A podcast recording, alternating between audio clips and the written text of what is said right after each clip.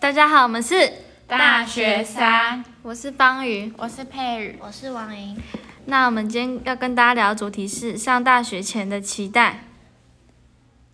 那我们先来讲讲我们大学沙的由来。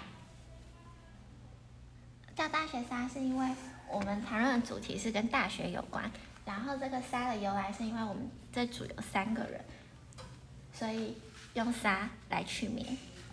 那佩宇，你可以跟我们分享你上大学前的期待是什么吗？上大学的期待哦，应该就是可以在大学交一个男朋友， 然后一起到处出去玩啊、吃饭啊，然后在校园一起散步，感觉也很浪漫呢。那你交男朋友了吗？还没吧？重缺？ 那方宇呢？以前都住在家里，晚上都不能出去玩。那现在住宿舍了，晚上都不会有人管，所以就可以享受夜生活。那王颖呢？也是住住宿舍吧，就是想，嗯、就是想跟大学同学一起住、一起体验、一起生活的感觉。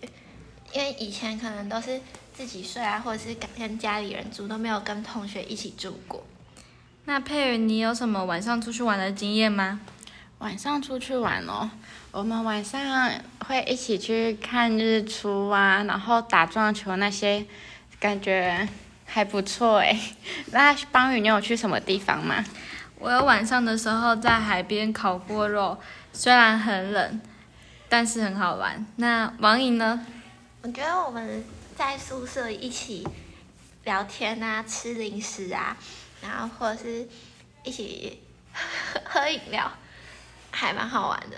就跟高中的时候是喝酒 吧，是跟高中的时候很不一样的感觉。我们之前还一起在操场玩真心话大冒险，然后输的人打给那一个不认识的人，这样感觉很酷诶。